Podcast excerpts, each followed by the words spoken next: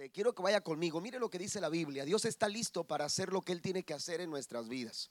Amén. La Biblia dice en Mateo 21, versículo 18 al 22, dice la escritura eh, de la siguiente manera. Por la mañana, cuando Jesús regresaba a Jerusalén, tuvo hambre y vio que había una higuera junto al camino. Se acercó para ver si tenía higos, pero solo había hojas. Entonces le dijo, que jamás vuelva a dar fruto. Amén. Que jamás vuelva a dar fruto. De inmediato dice la higuera se marchitó. Al ver esto, los discípulos quedaron asombrados. Amén. Y le preguntaron, ellos fueron sorprendidos por esta situación. Una higuera que estaba verde, no había fruto, pero estaba verde, tenía hojas. Amén. Eh, estaba, estaba eh, este, en buen estado, pero no había fruto. Para algunos eh, pudo haber sido una expresión muy tajante eh, eh, eh, o una, una reacción muy tajante de parte de Jesús ante, ante la situación. Sin embargo, Dios o Jesús sabía lo que él quería mostrarle a sus discípulos. Lo cierto es que ellos fueron sorprendidos, fueron asombrados por lo que estaban viendo con sus propios, con sus propios ojos. Al ver esto, dice el verso 20, los discípulos quedaron asombrados y le preguntaron, ¿cómo se marchitó tan rápido? la higuera. Entonces Jesús les dijo, les digo la verdad, si tienen fe y no dudan, pueden hacer cosas como estas y mucho más, hasta pueden decirle a esta montaña, levántate y échate al mar y sucederá. Entonces pueden orar por cualquier cosa y si tienen fe, la recibirán. Amén. Fíjese qué tremenda palabra la que Cristo nos deja, que los evangelios, aleluya, nos, nos, ah, nos comparten. Esta palabra es para usted y es para mí. No importa la situación, en este caso se nos narra eh, eh, una, un suceso tan poderoso, un suceso tan sorprendente que dejó asombrados a quienes estaban presentes. Una higuera que estaba en buenas condiciones, dice la Biblia, según lo describe eh, en las palabras de, de los discípulos. ¿Cómo fue posible que esta higuera, que este árbol se marchitara tan pronto? Amén. En este caso fue una higuera, pero cualquier situación, cualquier circunstancia, Jesús deja por sentado eh, en su palabra que por cualquier cosa que nosotros pidamos, si tenemos fe, la vamos a recibir. ¿Cuántos creen esta palabra en esta noche? Si usted tiene fe, la Biblia dice que para el que cree, todas las cosas le son posibles. Pero hay, hay un problema, amén, hay un problema. Eh, hay una situación, amén, me iba a escuchar como el pero, ¿verdad? Eh, eh, hay un pero en esta situación. Cuando Cristo describe o cuando Cristo comparte esta palabra, Él dice, si ustedes lo creen, ustedes lo van a recibir. Pero si notamos en el verso 21, a la reacción de los discípulos, Jesús les dijo, les digo la verdad, amén, les digo la verdad, dice el Señor, si tienen fe y no dudan. Amén. El problema de la duda a la hora, aleluya, de la expectativa que, que, que, que en nuestro corazón por ver algo que, que, esperamos realizado, eh, por alcanzar eso que tanto hemos deseado, eh, por lograr dar ese paso, por tomar esa decisión, por recibir esa respuesta o alcanzar ese milagro que tanto, que tanto deseamos alcanzar para nosotros o para, o para alguien que amamos, para alguien eh, cercano a nosotros. si queremos lograrlo, dice el Señor, es necesario creer, es necesario tener fe. Pero cuando, cuando Jesús habla de fe, Jesús describe la situación que, a veces el problema en el corazón del hombre, aleluya, es la presencia de la duda. Eh, la duda es peligrosa cuando nosotros le damos lugar a la duda, hermano, podemos, podemos eh, fallar en nuestro intento. La Biblia dice en Santiago capítulo 1, versículo 6, pero pidan con fe no dudando nada, porque el que duda es semejante a la onda de mar que es arrastrada por el viento y echada de una parte a otra. En este caso, Santiago eh, eh, nos dice, eh, nos habla, si usted ha leído ese pasaje de Santiago, Santiago dice que tenemos que orar, que tenemos que pedir, pero cuando pidamos, dice Santiago, hagámoslo con fe. Esto está alineado a lo que Cristo está diciendo. Si ustedes le creen a Dios, si ustedes creen, si ustedes tienen fe, y entonces al igual que Jesús, Santiago dice, pero no duden. Amén. ¿Por qué? Porque la duda es peligrosa. La duda es el mayor enemigo de la fe. Algunos eh, señalan eh, eh, el hecho de que la incredulidad y, la duda es lo mismo. Sin embargo, son cosas distintas, son cosas muy diferentes. Si usted va al diccionario, se dará cuenta que la, la incredulidad se define como una acción de negación.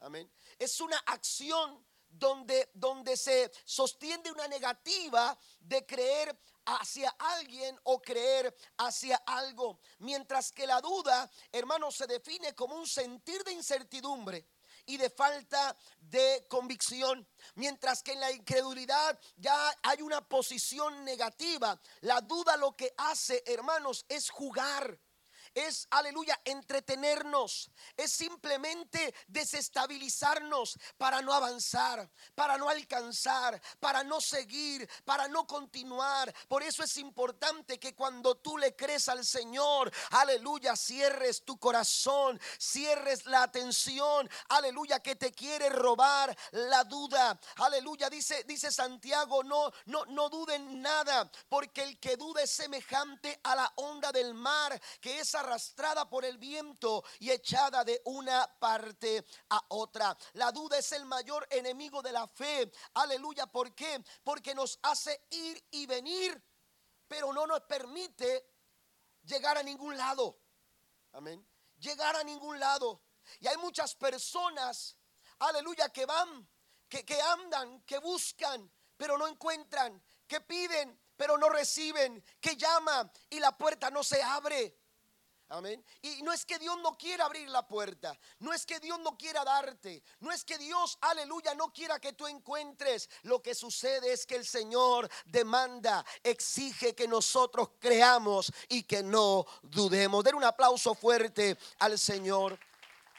Necesitamos creer por aquello, aleluya, que nosotros queremos, queremos alcanzar. Mire, cuando dejamos que la duda entre a nuestro corazón, estamos permitiendo que afecte tres áreas importantes de nuestra vida. Lo primero es nuestro pensamiento. Si usted va al primer libro de Reyes en el capítulo número 19, vaya conmigo, vamos a leerlo textualmente, lo que se describe o se nos narra en el primer libro de Reyes capítulo 19, versículo 1 en adelante. En el capítulo 18, Elías enfrenta, aleluya, a todo un pueblo, a un rey y a profetas de Baal y de Acera y hace descender fuego del cielo. Pero note lo que sucede con la duda. Por eso tenemos que entender, no es que no es que eh, eh, Elías fuera un incrédulo en el capítulo 19. Lo vemos hacer cosas tremendas de parte del Señor en el capítulo 18. Pero en el capítulo 19 la duda, amén, eh, empieza a merodear.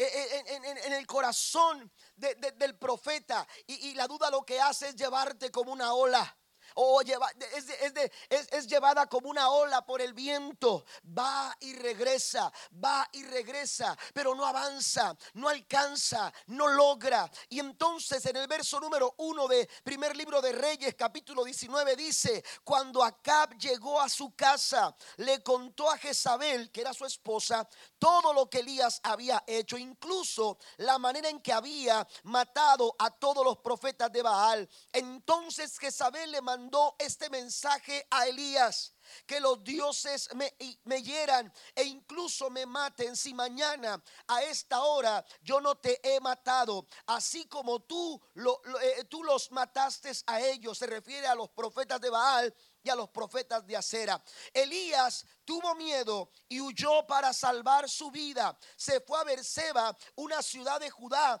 y dejó allí a su sirviente. Luego siguió solo todo el día hasta llegar al desierto. Se sentó debajo de un solitario árbol de retama y pidió morirse. Basta ya, Señor, quítame la vida, porque yo no soy mejor que mis antepasados que ya murieron. Entonces se acostó y durmió debajo del el árbol. Note la situación tan, tan, tan triste en la que encontramos en el capítulo 19 al profeta Elías. Y todo por darle la oportunidad a la duda. Aleluya, porque cuando la duda llega, la duda nos va, nos va a afectar.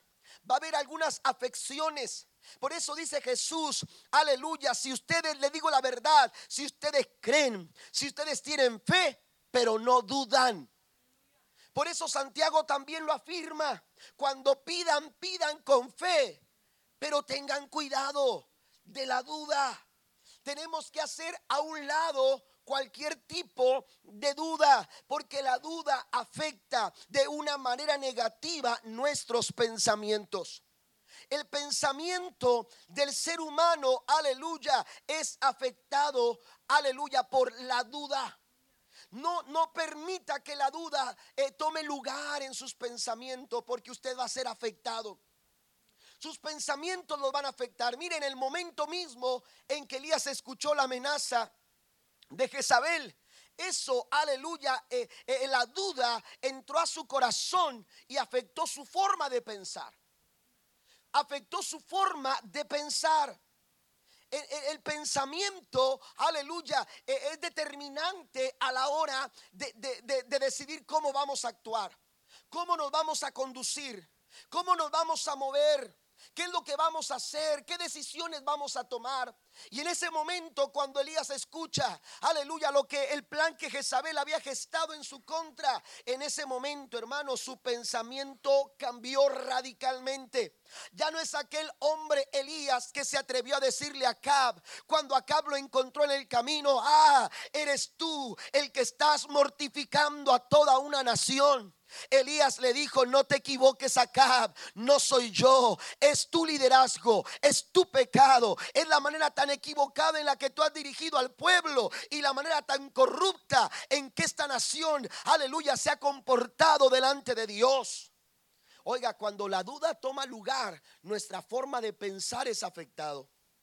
Nuestros pensamientos son afectados. Mire lo que dice Mateo capítulo 16, versículos 7 y 8. Ellos pensaban dentro de sí diciendo, esto dice, porque no trajimos pan. Y entreteniéndolos, entendiéndolo Jesús les dijo, ¿por qué pensáis dentro de vosotros, hombres de poca fe, que no tenéis pan? El problema, dice, es vuestro pensamiento. La forma en que tú, aleluya, encaras la vida eh, eh, eh, tiene que ver con la forma en que tú piensas. Por eso es importante, hermano, cerrarle la puerta a todo tipo de duda, porque la duda va a afectar tu pensamiento. Segundo, va a afectar también tus emociones. Nuestras emociones se afectan cuando damos lugar a la duda. Por eso Jesús dice, crean, pero no duden. Porque no solamente tu forma de pensar se afecta, sino que también, aleluya, tu forma de sentir tus emociones, e-, esos, esas sensaciones somos seres humanos, aleluya, eh, que, sienten, que, tienen emociones y nuestras emociones en muchos de los casos, hermanos, aleluya, eh, se vuelven cuando nuestra humanidad no está sujeta, aleluya, no, está aferrada al fundamento que es Cristo, que es su palabra, entonces nuestras emociones en muchas ocasiones van a ser fatalistas. Amén. Muchas veces nuestras emociones, hermanos, nos hacen sentir temor. Y, debido al temor nos detenemos. Debido al temor no actuamos como debemos. Debido al temor estamos tomando malas decisiones o simplemente no estamos tomando las decisiones adecuadas. Estamos, estamos detenidos. Nos da miedo decidir. Aleluya, nos da miedo dar un paso. Y entonces, aleluya, el enemigo nos tiene tomado, aleluya, eh, eh, eh, el ritmo nos tiene tomado el pulso. Y entonces empieza, aleluya, con la duda para traer una sensación de temor al corazón. Y por el temor, hermanos, aleluya, eh, eh, el pueblo de Israel se levantó en contra de, de, de, Acaleb y de Josué, aleluya, para no conquistar la tierra prometida. ¿Qué acaso no los han visto? ¿Que acaso, aleluya, no les han medido la altura? Son gigantes. Son hombres guerreros. Son ciudades fortificadas. Y entonces empezaron, aleluya, a dudar. Y la duda no solamente colapsó en sus pensamientos, sino que también sus sensaciones, aleluya, su forma de sentir, sus emociones, hermanos, fueron dañadas al punto de que ellos tuvieron temor y decían, es mejor regresar, es mejor abandonar, es mejor abortar la visión, es mejor no conquistar, es mejor quedarnos de este lado eso es lo que quiere Satanás. Por eso dice Santiago, cuando ustedes pidan, háganlo con fe, no dudando, porque si ustedes dudan, serán como una ola llevada por el viento a cualquier parte, pero no van a llegar a ningún lado. Den un aplauso fuerte al Señor. No duden. No duden iglesia, no dudes familia. No dudes, aleluya, no permitas que la duda afecte tu pensamiento, no permitas que la duda afecte tus emociones. Mire lo que dice Mateo capítulo 8, versículo 23 al 26. Y entrando él en la barca, sus discípulos le siguieron. Y he aquí que se levantó en la mar una tempestad tan grande que las olas cubrían la barca, pero él dormía. Y vinieron sus discípulos y le despertaron diciendo, Señor, sálvanos que perecemos. Él les dijo, ¿por qué teméis, hombres de poca fe? Entonces levantándose reprendió a los vientos y a la mar y, se hizo grande bonanza. El temor, amado hermano, también eh, eh, eh, es, es, una, es el resultado de un corazón duditativo. Cuando hay dudas en nuestros corazones, nuestros pensamientos son afectados, nuestra forma de sentir también se afecta. Dios está buscando gente que se atreva que le crea a Dios, aleluya, que le crea sus promesas, que se afirme, aleluya, en, su palabra y que sepa dar pasos hacia adelante, no importando las tempestades que se levanten en nuestra contra, mayor es el que está con nosotros que el que está en contra de nosotros. Decía el salmista, caerán a mi lado mil y diez mil a mi diestra, pero a mí no van a llegar, aleluya. Eh, Dios estoy bajo la cobertura y la protección del Todopoderoso. Hay que tener valor, hay que tener confianza. No dudes, dice, Santiago, porque la duda afecta tu pensamiento, porque la duda afecta tus emociones. Amén. Eh, dijo Jesús, ¿por qué tienen miedo? Otra, otra, otra versión dice, ¿por qué estáis amedrentados? ¿Por qué no tener fe? Amén. ¿Por qué no tienen, no tienen fe? Y tercero, el tercer aspecto, hermanos, que se afecta en, nuestro, en nuestra vida cuando dudamos es nuestro espíritu. Es nuestro espíritu, son nuestras actitudes. Es aleluya. Eh, eh, y esto es determinante porque esto nos da una posición. Eh, la actitud es una posición que se toma en la vida. Una actitud que usted tiene, por ejemplo, hacia, hacia una persona es, es, determina la posición que usted establece hacia esa persona. Por eso Santiago dice, perdón, eh, eh, el apóstol Pablo dice en su carta a los filipenses en el capítulo 2, versículo 5, haya en vosotros el mismo sentir. Pero esa misma palabra en otra versión dice la misma actitud que hubo en Cristo. Amén. Que los momentos críticos en los momentos difíciles, en los momentos de adversidad, supo, aleluya, tomar una posición. Su posición, aleluya, era clara, tomando forma de siervo, hecho semejante a los hombres. Se hizo obediente. ¿Está conmigo? Cuando Jesús dice, tengan fe y no duden, Jesús está haciendo un llamado no solamente a nuestra manera de pensar, no solamente a nuestra manera de sentir en nuestras emociones, a, no, a, disipar el amor, perdón, el, temor con el amor de Cristo, sino que también, hermanos, está haciendo un llamado, aleluya, a fortalecer nuestro espíritu aleluya, a través de la fe, para que nosotros podamos tomar la posición correcta en obediencia, una actitud de obediencia como lo hizo Cristo, se hizo obediente hasta la muerte y muerte de cruz. Y por ello, hermanos, dice la escritura que Dios lo levantó hasta lo más alto y le dio un nombre que es sobre todo nombre, para que en el nombre de Jesús se doble toda rodilla de los que están en el cielo, en la tierra y debajo de la tierra, y toda lengua confiese que Jesús es el Señor para gloria de Dios Padre. Den un aplauso fuerte a nuestro Dios. La duda afecta tus pensamientos, la duda afecta tus emociones, pero también la duda afecta afecta tu espíritu. Aleluya, a veces traemos una actitud eh, eh, mala, equivocada. Jesús dice, ustedes crean, eso es la verdad. Tienen que tener fe, pero no duden. Y hay gente, hermanos, que viene a la iglesia, pero tiene una actitud negativa. A todo le encuentra un problema y si no lo hay, lo hace. ¿Lo dije o lo pensé? Amén. ¿Me entiende? Hay gente, hermanos, que, anda con una actitud negativa donde anda, a donde está. Y, si el ambiente está, eh, eh, oiga, eh, si hay un buen ambiente, ellos se encargan de hacer que el ambiente se vuelva pesado, se vuelva complicado. ¿Por qué? Porque traen dudas en su corazón.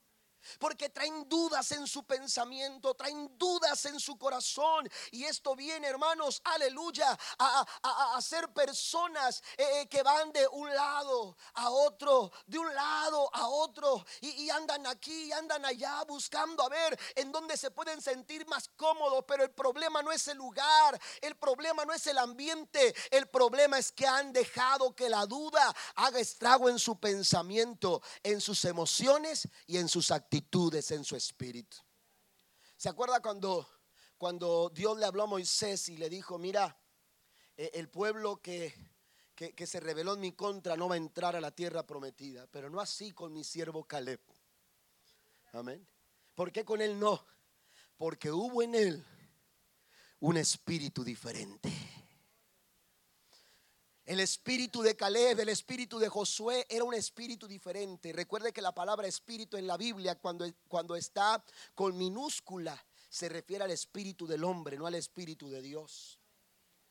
El espíritu de Caleb, la actitud que tomó Caleb, la actitud que tomó Josué fue distinta a la que el pueblo de Israel tomó y por ello no entraron a la tierra prometida. Mire lo que dice Mateo capítulo 14, versículo 29 al 31. Y él dijo, ven y descendió. Pedro de la barca andaba sobre las aguas para ir a Jesús, pero al ver el fuerte viento tuvo miedo y comenzó a hundirse. Dio voces diciendo, Señor, sálvame. Al momento Jesús extendió la mano, asió de él y le dijo, hombre de poca fe, ¿cuál es el problema? ¿Por qué dudaste? Hombre de poca fe, iban muy bien. La Biblia dice que Pedro caminó sobre las aguas. ¿Mm? Si tuviéramos que preguntarle a una persona qué se siente caminar sobre las aguas, Pedro sería el indicado para respondernos adecuadamente. Hasta ahorita no conozco a nadie. Amén. Que, que, haya, eh, fuera de Pedro, que haya, que haya caminado sobre las aguas. Yo no he escuchado de nadie más. Pero Pedro es el que nos pudiera decir, ¿sabes qué? Se siente algo, algo no sé. Y, y oiga, empezaría a describirnos la sensación de caminar sobre las aguas. Pero llegó un punto donde la Biblia dice que comenzó a hundirse. ¿Por qué comenzó a hundirse? Mire, esto refleja la situación del pensamiento la situación, hermanos, de las emociones y la situación del espíritu. lo que sucede con la duda, la duda lo que hace, amados hermanos, quizás no, no sea lo mismo que incredulidad, una negación eh, eh, eh, total, absoluta de, creer en algo, en alguien. Pero la duda lo que hace es estar jugando con el hombre de tal forma que lo lleva, aleluya, a, de alguna manera a, renunciar a, lo que Dios quiere que el hombre alcance. ¿Por qué? Porque, porque lo empieza a hundir lo empieza a hundir, dice la Biblia, que comenzó a hundirse. Y en ese momento, cuando comenzó a hundirse, la Biblia dice que empezó a gritar, a dar voces, sálvame Señor que perezco, ayúdame. Y en el momento Jesús se acercó a él y lo tomó y lo levantó y lo subió a la barca. Pero el problema es claro, ¿por qué dudaste? Ibas muy bien. Por eso las palabras de Jesús, hermanos, debieran, debieran desafiarnos a nosotros. Lo mismo que Santiago cuando dice en el primer capítulo, versículo 6 de su carta, amén, cuando pidan, háganlo con fe, no dudando, porque si dudan son como la ola del mar que es llevada por el viento a todas partes. Yo quiero mencionarle ahora tres cosas que nos van a ayudar a disipar la duda eh, de nuestro corazón.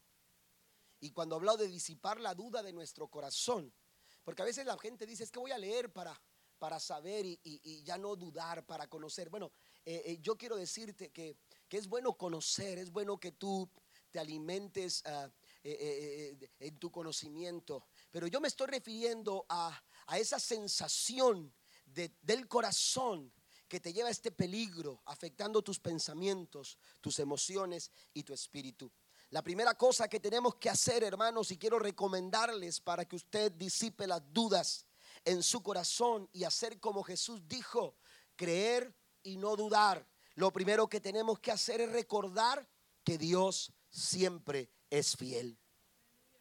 Tiene que afirmar esta verdad en su corazón. Dios es fiel.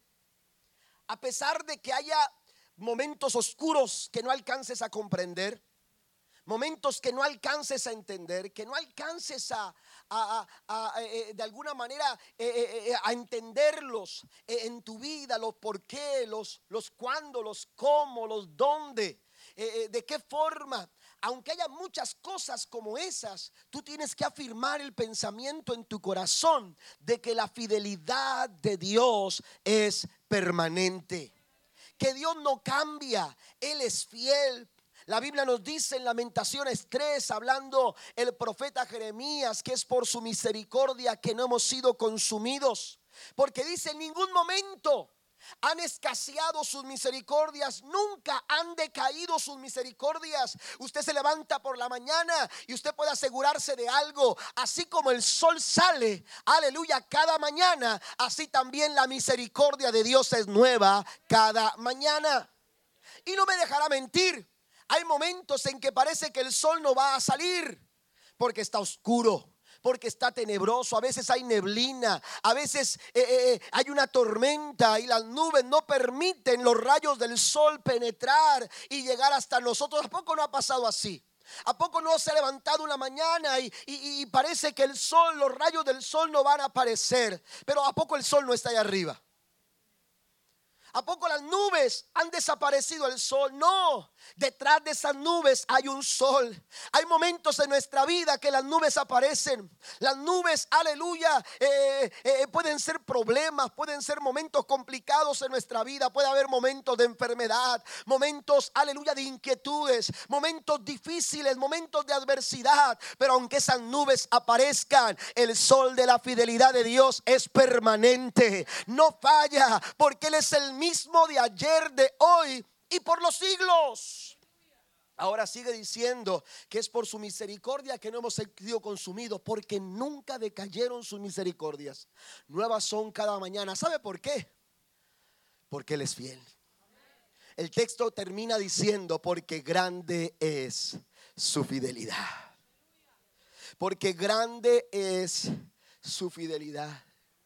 Usted tiene que afirmar la fidelidad de Dios en su vida. Y hay dos cosas que le van a ayudar a afirmar ese pensamiento en su vida. Primero es el agradecimiento. Sea una persona agradecida. La gente agradecida afirma el pensamiento de que Dios es fiel. Y en el Salmo 100 el Señor nos dice que entremos por sus puertas con acciones de gracias. Entremos por sus puertas con acciones de gracias. Aleluya. Cada vez que tú das gracias, tú estás afirmando este pensamiento en tu vida. ¿Y por qué estoy dando gracias? Porque Dios es fiel. Porque Dios es fiel. Porque Él, Él ha sido fiel sobre mi vida. Él ha sido fiel para conmigo. Porque Él nunca me ha dejado. Y el agradecimiento afirma la fidelidad de Dios en mi vida cada día. El, apóstol Pablo decía a los tesalonicenses en el capítulo 5, versículo número 18, que tenemos que dar gracias a Dios en todo. ¿Por qué? Porque es la voluntad de nuestro Padre Celestial.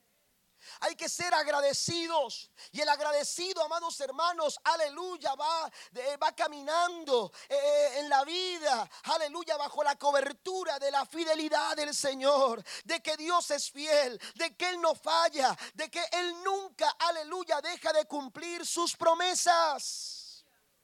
Dios es fiel. Pero también, hermanos, aleluya, así como, como las acciones de gracias eh, nos ayudan a afirmar el pensamiento de la fidelidad de Dios, también nuestra alabanza y la adoración. Amén. Por eso Jesús está buscando adoradores que le adoren en espíritu y en verdad. Amén. Dios no está buscando, qué bueno que viene a la casa de Dios y eso le agrada al Señor a Dios le gusta que su pueblo se congregue y que alaben y, que, adoren al Señor en su casa. Pero Dios está buscando verdaderos adoradores que adoren al Padre en espíritu y en verdad donde quiera que estén donde quiera que anden, porque esas expresiones de alabanza afirman, aleluya, la, fidelidad de Dios. Eh, nos están afirmando continuamente que Dios, aleluya, es fiel a sus promesas y a su palabra. Dice el Salmo 100, aleluya, que entremos por sus puertas con acciones de gracias, pero sigue, sigue diciendo, por sus atrios con alabanza. Agradecimiento y alabanza son expresiones que afirman la fidelidad de Dios en nuestra vida. El Salmo 92 dice, es bueno dar gracias al Señor, cantar alabanzas al Altísimo. Es bueno proclamar por la mañana tu amor inagotable y por la noche tu fidelidad. ¿Alguien dice amén a esto? Al son del arpa, de diez cuerdas y de la melodía de la, de la lira. Todo lo que has hecho por mí, Señor, me emociona. Canto de alegría por todo lo que has hecho, oh Señor. Qué grandes son tus obras y qué profundos son tus pensamientos. Solo un simplón no sabría y un necio no entendería que aunque los malvados broten como maleza y los malhechores florezcan, serán destruidos para siempre. Tú, oh Señor, para siempre serás exaltado. Tus enemigos, Señor, sin duda perecerán. Todos, aleluya, los malhechadores quedarán, dice, esparcidos. Entonces, usted puede leer todo el Salmo 92 y en el Salmo 92 es un canto a la fidelidad de Dios. Y cuando usted lo hace, aleluya, usted disipa la duda. El salmista David decía en el Salmo 103, bendice alma mía Jehová y no olvides ninguno de sus beneficios. Pero en el Salmo 106, versículos 6 y 7 dice, pecamos nosotros como nuestros padres, hicimos maldad, cometimos impiedad. Nuestros padres en Egipto no entendieron tus maravillas, no se acordaron de la muchedumbre de tus misericordias, sino que se rebelaron junto al mar, el mar rojo. Disipe la duda con agradecimiento y alabanza para afirmar su pensamiento en la fidelidad del Señor. Mire lo que dice aquí David. David está diciendo, nuestros padres pecaron y también lo hemos hecho nosotros porque nos hemos olvidado, porque hemos hecho de lado, porque no hemos traído a la memoria que las misericordias de Dios son muchas, que no hemos entendido tus maravillas. Número dos, vamos a avanzar. Número dos, hay que fortalecer nuestra fe con la palabra. Quiere disipar la duda en su corazón. Jesús dice, si creen y no dudan. Otra de las formas en que usted va a disipar la duda en su vida es, aleluya, alinearse a la palabra del Señor, es alimentarse con la palabra, con la palabra del Señor. Amén. Eh, yo leía una, eh, perdón, escuchaba, un momentito estaba, les voy a decir la verdad, estaba viendo el partido del Real Madrid contra el Betis, que por cierto el mejor jugador del partido fue Andrés Guardado, un mexicano. Amén. Este, pero eh, dejando de lado eso, entonces ah, les estaba diciendo que estaba viendo el partido exactamente. Pero estaba yo ahí, pero cuando estaba cambiándole eh, de, canal, es, una, eh, es, una sección de canales donde hay mayormente deportes, pero al lado de, esa, de ese canal está el canal de ah, enlace y está el canal de ah, otro canal religioso que parece que es católico, el otro canal, pero este, el, estaba el canal de enlace y cuando estoy pasando por ese canal, este, me llamó la atención el predicador. Amén, mi esposa estaba ahí y me llamó la atención el predicador y estaba hablando, no recuerdo ahora el pasaje, pero me parece que está en Hebreos, si no me equivoco, está en Hebreos, cuando dice que la palabra, eh, eh, que la palabra no fue, eh, no, no, no, ellos recibieron la palabra, pero no, hubo no fue productiva. Amén no fue productiva. Y entonces yo he leído ese pasaje, pero él estaba diciendo, eh, eh, considerando lo que sucede cuando, cuando el cuerpo se alimenta de lo que, de lo que nosotros comemos. Amén. Cuando usted se lleva la comida a la boca, lo que sucede, hermanos, es que empieza a trabajar el sistema digestivo. Y hay algo que se conoce como los jugos gástricos, ¿verdad? Que se encargan de qué? se encargan de eh, empezar, hermanos, a desintegrar la comida. Amén. Esos buenos tacos que usted se comió, la mayoría de esos tacos, este, eh, eh, muy pocos nutrientes, ¿verdad? Le estaba haciendo mala, mala fama aquí al hermano Sergio, pero bueno, pero qué ricos están los tacos, ¿no? Al hermano también de Don Cuco. Ay, perdón. Este, pero como quiera paso por ahí por unos tacos al rato. Este, pero, pero oiga, este, lo que usted eh, eh, come, de pronto los jugos gástricos empiezan a hacer su trabajo y empiezan a desintegrar la comida. Y ellos lo que hacen, hermanos, es separar la comida y se empieza a distribuir, hermanos, en nuestro cuerpo todos los, los nutrientes y todo lo, lo, relacionado aquello que nos da a nosotros algo bueno para fortalecer nuestro cuerpo, para fortalecernos físicamente con el alimento eh, eh, que nosotros comemos. Por eso es importante comer sanamente. Amén, coma frutas y verduras, como dice el comercial. Entonces, este, cuando usted lo hace, usted lo que está haciendo es fortaleciendo su cuerpo. Y entonces él hacía esta analogía. A veces la palabra nosotros la llevamos a la boca, a nuestro corazón, pero nos hace falta algo. Para activar esa palabra nos hace falta algo. Así como los alimentos para nutrir nuestro cuerpo necesita de los jugos gástricos, así también la palabra para nutrir tu espíritu, para nutrir tu alma, para nutrir tu corazón, necesita también de la fe. Aleluya, necesita también que tú creas lo que tú estás escuchando, lo que tú estás recibiendo de parte de Dios. Necesita, aleluya, que tú lo recibas para digerirlo y que tu cuerpo espiritual se nutra con la palabra. Tú necesita recibirlo con fe. ¿Está conmigo? Y la Biblia dice que, aleluya, es la, la fe viene por el oír, el oír la palabra de Dios. Necesitamos nosotros entonces alinearnos con la palabra del Señor. Y es precisamente por la falta, cuando no conocemos la palabra, hermanos, que el enemigo toma lugar a través de la duda y empieza y empieza a hacer estragos en nuestro pensamiento, en nuestras emociones y en nuestro espíritu. Si usted va a las tentaciones de Adán y de Jesús, se dará cuenta, hermanos, que fueron tentados eh, y hay mucha similitud en sus tentaciones.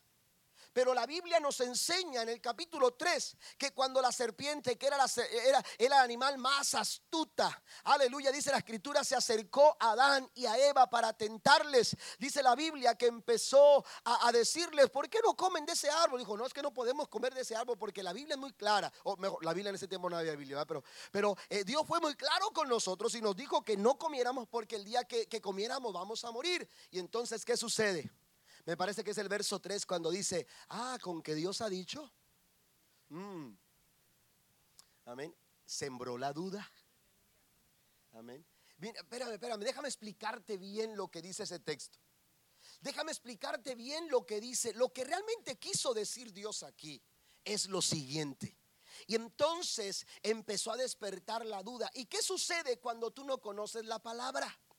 Cuando tú no indagas la palabra, cuando tú no, no vas a la palabra, cuando tú no te nutres en la palabra, hermanos, cualquiera, cualquier, eh, cualquiera eh, eh, palabra que el enemigo quiera poner en duda, hermano, la vas a aceptar. Vas a ser un blanco fácil para el enemigo. Por eso dice el Señor, escudriñar las escrituras, porque os parece que en ellas, aleluya, ustedes van a encontrar la vida eterna. Alguien está aquí esta noche. Necesitamos ir a la palabra, necesitamos alimentarnos con la palabra. Un corazón que no se alimenta de la palabra, hermanos, va a gestar en su corazón muchas dudas. Y de pronto nos estamos preguntando por cosas. Y, dijo el apóstol Pablo a los hebreos, me, parece que ustedes ya deberían ser maestros. Y todavía tengo que estarles dando un alimento, eh, eh, aleluya, suave, porque no toleran el alimento más fuerte. Carecemos de la palabra y entonces la duda toma lugar y nos afecta. ¿Está conmigo? ¿Eh? Nos afecta.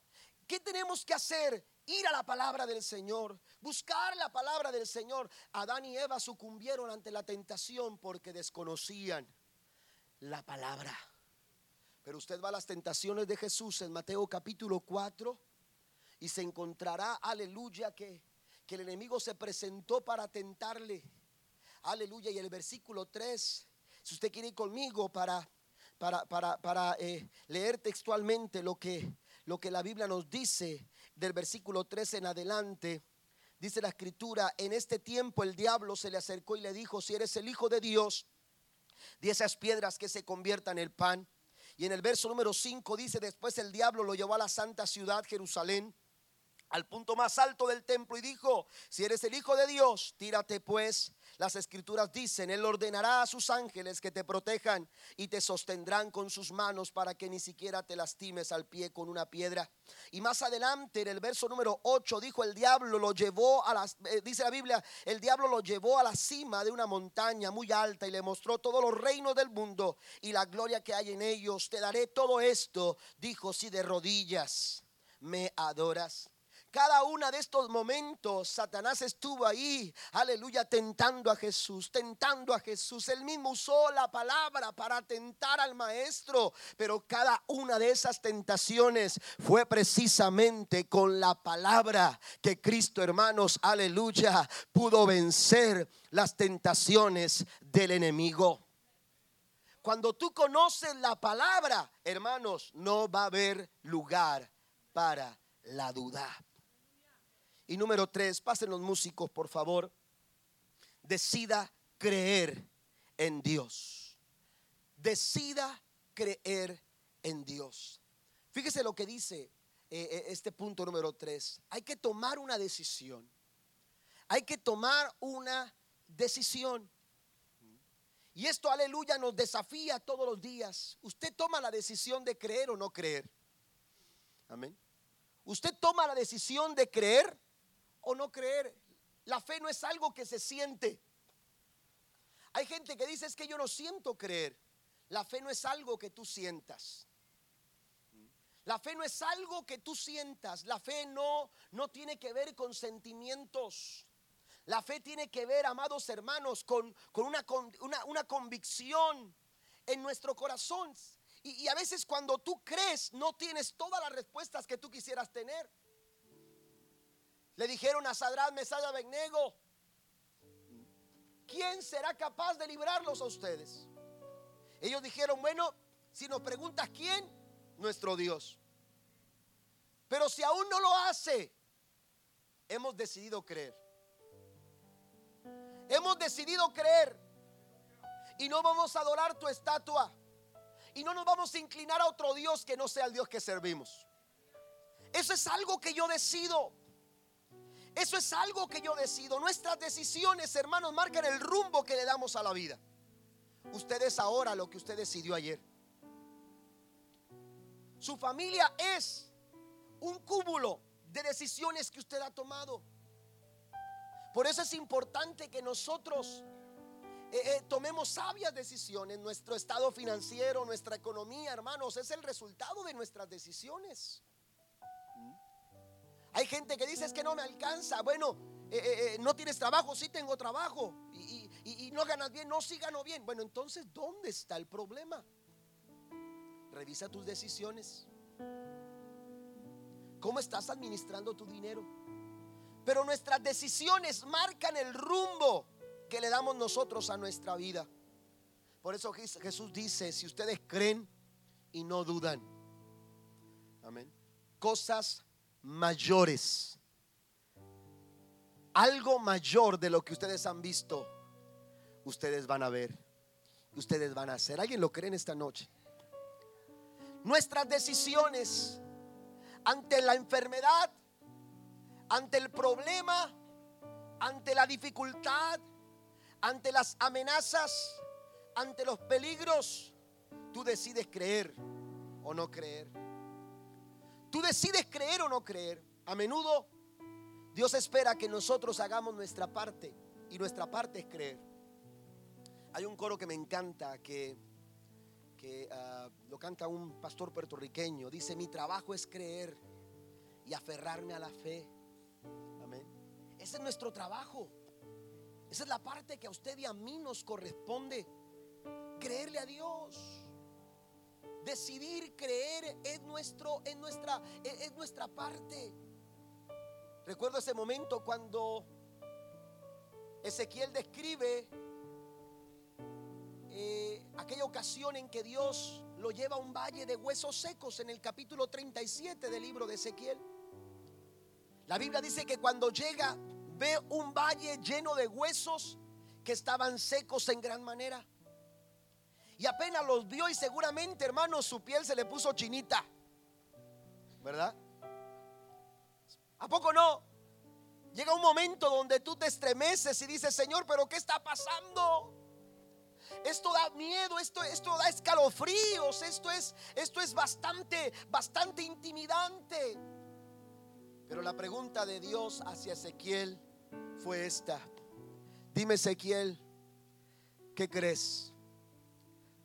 ¿Tú crees que puedan vivir estos huesos?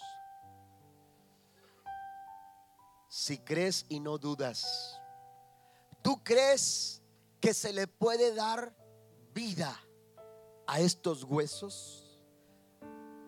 A menudo Dios, Dios, nos pregunta, ¿crees que le puedo dar solución a ese problema?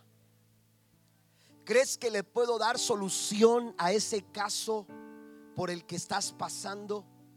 ¿A ese momento tan complicado por el que estás atravesando? ¿Crees que yo todavía puedo abrir los mares en dos? ¿Crees que yo todavía puedo, aleluya, hacer cosas imposibles? Si te sorprendes, aleluya, ante la rapidez con la que la higuera se secó, aleluya, eh, Jesús les dijo a sus discípulos, cosas mayores ustedes harán, pero tienen que creer y no dudar. ¿Qué es lo que has decidido ante el problema familiar ante la, ante la situación de tu matrimonio, ante ese problema económico por el que estás pasando, ¿cuál es tu decisión? ¿Cuál es la decisión que estás tomando? ¿Cuál es la decisión que has hecho en tu vida? Tú puedes decidir creer o simplemente no creer. Pero cuando yo voy a la Biblia, yo me encuentro que Dios está comprometido con aquellos que le creen. Póngase de pie conmigo, por favor. Dios está muy comprometido con aquellos que le creen. Y Él dice su palabra que para el que cree, todas las cosas, todas las cosas le son posibles. Todas las cosas le son posibles. Ellos fueron sorprendidos por el milagro. En Juan capítulo 14, versículo 12 el Señor dijo, el que cree en mí, las mismas obras que yo he hecho, las harán. Pero luego dice, y aún mayores. Yo quiero que piensen un milagro en el, en el Antiguo, en el Nuevo Testamento. Específicamente un milagro que Cristo hizo, porque esto, esto se refiere al ministerio de Jesús aquí en la tierra. Jesús dice las cosas que yo hago. Piensa en un milagro que le sorprende. Usted dirá, a mí pastor me sorprende mucho la alimentación de los cinco mil. A mí me sorprende mucho cómo Lázaro salió de la tumba. Habrá quien diga en esta mañana, en esta noche, a mí me sorprende mucho la forma en que Dios echó fuera demonios. El, el endemoniado gadareno, cómo quedó libre. A mí me sorprende mucho la forma, aleluya, en que Dios calmó la tempestad. Bueno, todo eso que a ti te sorprende, quiero decirte que en esta noche el Señor dice, tú puedes hacer cosas mayores que esas. Pueden suceder cosas mayores que esas. El Señor dice, yo lo puedo hacer, pero tú tienes que creerlo. Tienes que disipar la duda. Y hay tres cosas que disipan la duda. Vamos a traer a la memoria que Dios es fiel. Diga conmigo, Dios es fiel. En medio de mi prueba, Dios es fiel. En medio de mi problema, Dios es fiel. Otra cosa que disipa las dudas es alinearme a la palabra del Señor. Y tercero, yo tengo que decidir, tomar una decisión. Y yo quiero preguntarte en esta noche, ¿qué decisión tomas ante el problema? ¿Vivirán esos huesos? Le dijo Ezequiel. Si Dios te preguntara en esta, en esta noche, ¿qué crees ante ese valle de huesos secos? ¿Crees que puedan recibir vida? ¿Cuál es su decisión? ¿Cuál es su respuesta?